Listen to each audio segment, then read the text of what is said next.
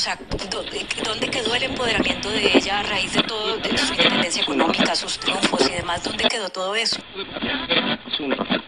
Como era de esperarse, los medios mexicanos machistas revictimizaron a Celia, al tildar el delito de crimen pasional, suicidio pasional y celos patológicos. Estamos en un momento complejo a nivel global, está este contexto de avanzada de la derecha, esta reacción conservadora, esta crisis, eh, múltiples crisis estamos atravesando, de credibilidad de los medios tradicionales, pero también a la vez de una saturación de información, de hiperconexión. Entonces, en ese contexto, los feminismos, el periodismo feminista y los medios digitales tienen el desafío y han dado cuenta de que pueden contribuir a, la democracia y a la vida democrática de distintas maneras.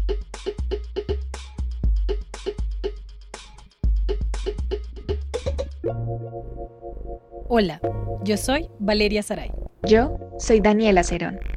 Y una vez más, les damos la bienvenida a Gender Kaleidoscope, en donde podemos profundizar en temas de género desde sus múltiples visiones y colores. Hoy queremos invitarles a reflexionar sobre el rol social que tienen los medios de comunicación y el periodismo en la transformación de narrativas, realidades, estereotipos de género, en la defensa de los derechos humanos y democracias en la región de América Latina y el Caribe. Hoy en día nos encontramos con medios digitales liderados por mujeres y o personas LGBTIQ que le apuestan a un periodismo riguroso, que irrumpe, interpela y sienta posturas. Un periodismo que aborda e incluye en la agenda mediática temas, historias y voces que han sido históricamente excluidas. Un periodismo crítico y con enfoque de género. Un periodismo feminista. Pero, ¿de qué trata exactamente? ¿Qué le caracteriza? ¿Qué desafíos se enfrentan? Estas y muchas más preguntas las conversaremos junto a nuestras invitadas. Bienvenidas. Arranquemos contigo, María Florencia. Soy periodista, feminista, trabajo en distintos medios, especialmente digitales, también trabajo en televisión y soy directora de LATFEM, que es un medio de comunicación feminista que existe desde 2017. Cubrimos de manera regional lo que pasa en América Latina y el Caribe desde una perspectiva feminista, pero estamos radicadas en Argentina. Yo estoy en Ciudad de Buenos Aires en este momento, que es donde vivo y donde trabajo. Eh, pues mi nombre es Natalia Guerrero Duque y yo soy la directora editorial de Manifiesta Media. Yo soy Alejandra Soriano, editora de contenidos e investigación de la revista Volcánicas. Volcánicas es un medio independiente, feminista, que se dedica a cubrir temas relacionados con la agenda de género y de diversidad sexual en Latinoamérica. Antes de arrancar con nuestra conversación, ¿podrían contarnos cómo surgen sus medios de comunicación? Vamos a hablar de el patriarcado. Si se fue de casa ni una menos, si se puso minifalda ni una menos, si se pintó los labios ni una menos, ni una menos, ni una menos, ni una menos, ni una menos. La FEM surge en un momento en el que todas nosotras trabajábamos en otros medios, en otros espacios de comunicación, habíamos sido despedidas de nuestros trabajos porque era un momento muy crítico del periodismo y de achicamiento de medios. Cuando asume acá en Argentina el gobierno de Mauricio Macri, hay un vaciamiento de, de los medios de comunicación y no teníamos un lugar donde contar, donde mostrar, donde narrar ese momento tan efervescente que estaba viviendo el feminismo en Argentina y en la región, y así fue que decidimos crear nuestro propio medio. Eh, hoy las plataformas digitales nos dan esa posibilidad, así que la FEM empezó siendo como un espacio mm, donde volcar nuestras inquietudes, nuestras demandas y poder dejar registro de ese momento tan efervescente, y hoy eh, se convirtió en un espacio colectivo de trabajo sostenido en el tiempo y, seguimos existiendo, que eso ya es, un montón. Bueno, Manifiesta nace en pandemia y yo siempre digo que nace del hartazgo, eh, del cansancio, como de no vernos representadas en los medios, de no ver lo que muchísimas mujeres estaban viviendo en pandemia, como en la narrativa mediática nacional, de la falta de representación de mujeres en diferentes campos periodísticos, eh, como de esa eh, cansancio, a ese miedo como a denunciarse una periodista feminista, porque siento que, pues creo que ahora es más aceptado, pero hace tres años como que seguía siendo un tabú, ¿no? Como, ah, esta periodista está sesgada, y es como todos los periodistas están sesgados, o sea, todos los medios tienen agendas.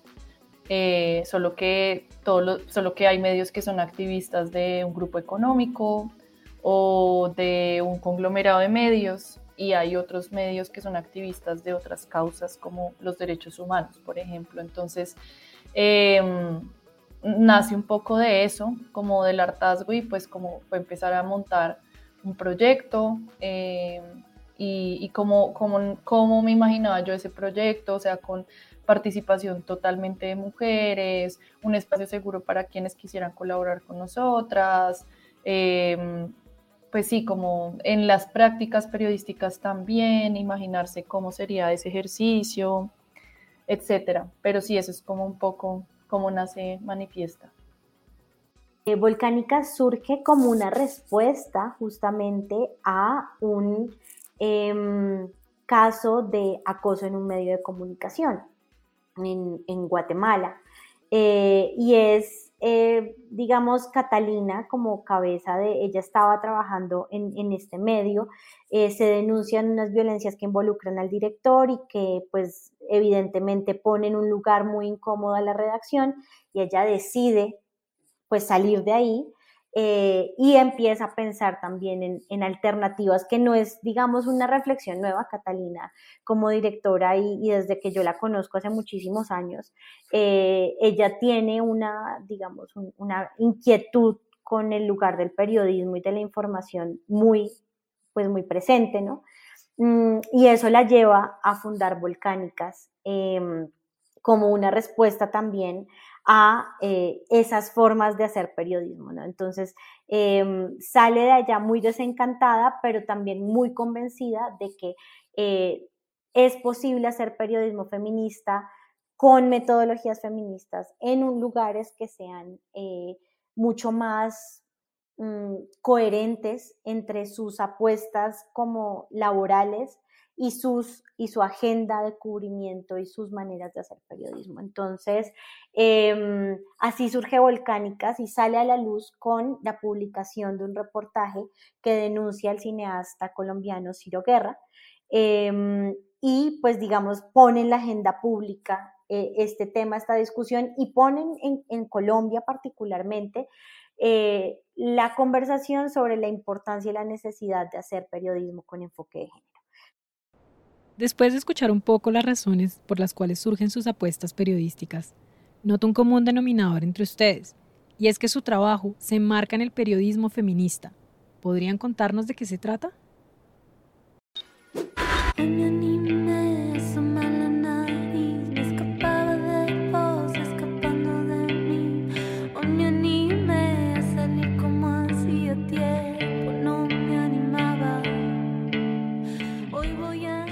Pues yo creo que esa es una pregunta grande porque em, hay que pensar primero em, qué es, digamos, y, dónde se enmarca en el periodismo esa ética eh, feminista, como tú la llamas. Em, y ahí tendríamos que decir en primer lugar que el periodismo eh, eh, feminista es una respuesta contrahegemónica, es una respuesta que digamos, es contestataria también frente a las formas de hacer, frente a las metodologías del periodismo tradicional. María Florencia, ¿y ustedes en la FEM cómo conciben el periodismo feminista? Periodismo feminista muy vinculado al activismo, está relacionado con la voluntad y el gesto del activismo de poder transformar las realidades y poder generar eh, transformaciones sociales, construir conciencias colectivas. Es eh, muchísimo más transparente el pacto ético que construye con sus audiencias que otras formas de periodismo que tratan de esconderse detrás de una supuesta neutralidad o una falsa objetividad. El periodismo feminista es un periodismo que es encarnado, que es situado, que construye una nueva subjetividad y pone de manifiesto sus intenciones en relación a la agenda, a los temas, a los sujetos, las sujetas o los territorios de, las cuales y los cuales está hablando y está comunicando. Alejandra, desde Volcánicas, ¿qué consideran como un aspecto diferencial del periodismo feminista? El periodismo feminista se hace una pregunta muy importante y es, ¿quiénes hablan? Eh, ¿Quiénes tienen ese uso y ese protagonismo de la, de la palabra y cómo eh, está atravesado el periodismo tradicional por unas relaciones de poder. Entonces, cuando hablamos de quién habla, de quién se habla, cómo se está hablando de esos protagonistas, pues nos damos cuenta de que eh, las relaciones de poder atravesadas por el género también están presentes en el periodismo.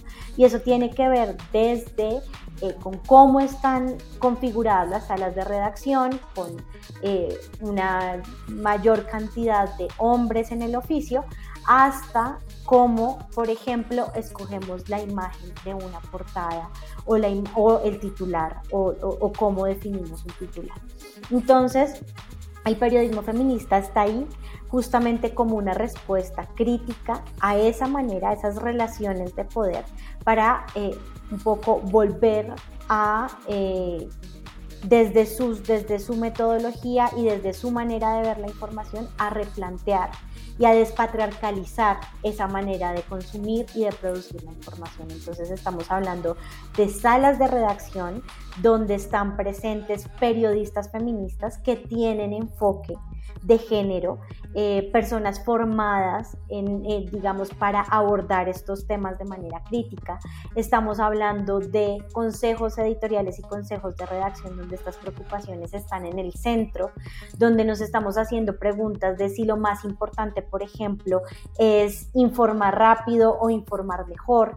Y entonces ahí empiezan a surgir unas formas de hacer periodismo que son diferentes a las tradicionales, pero que como son diferentes a las tradicionales, también tratan la información de una manera diferente. Y Natalia, en Manifiesta Media, ¿cómo ven el periodismo feminista? Yo, yo veo el periodismo feminista no como un enfoque periodístico, sino como una caja de herramientas que debería existir en todas las redacciones del país o sea, el periodismo feminista es para usarlo, es para repensarnos prácticas, dinámicas, dinámicas tanto de nuestro oficio como de los mismos espacios de trabajo que creamos. Em, y siento que es como un código abierto para que todo el mundo lo use y que todavía estamos como convenciendo a las redacciones de querer usarlo y aprender un poco como de qué va esto, ¿no? Y a través de estas apuestas por un periodismo desde un enfoque de derechos, bajo una ética feminista. ¿Qué logros reconocen en su quehacer? Empecemos con María Florencia de Latfen. ¿Por qué decimos que en Argentina es urgente una ley de aborto legal, seguro y gratuito? Haber acompañado todo el proceso en Argentina en relación a la, lucha por el aborto legal también para nosotras fue muy satisfactorio. Estuvimos cubriendo ahí día, día a día, fueron meses de cobertura hasta llegar a, a la sanción de la ley. Fue una disputa difícil porque primero se dio en 2018 eh, la discusión, pero no se logró la ley, pero logramos abrir una conversación sobre el tema, sacar el aborto del closet y en 2020 logramos la aprobación. Y para nosotras fue eh, sentirnos parte de esa conquista y, y trabajar estratégicamente en red con las activistas de la campaña nacional por el derecho al aborto, con otros medios, eh, el trabajo colaborativo, colectivo. Yo creo fervientemente que el periodismo feminista es un hecho colectivo y esta profesión, este trabajo, la FEM en particular, nos ha dado amigas, hermanas en toda la región, eh, otros medios que surgieron a partir de la inspiración de la FEM. Así que eh, a nosotras nos, nos gusta mucho hacer lo que hacemos, nos llena de orgullo y por eso seguimos apostando en, el medio de toda esta hostilidad y en la dificultad que significa, elegimos este espacio, este lugar de este trabajo con amigas. Ahora, Alejandra, cuéntanos por favor ustedes en Volcánicas, ¿qué logros resaltarían?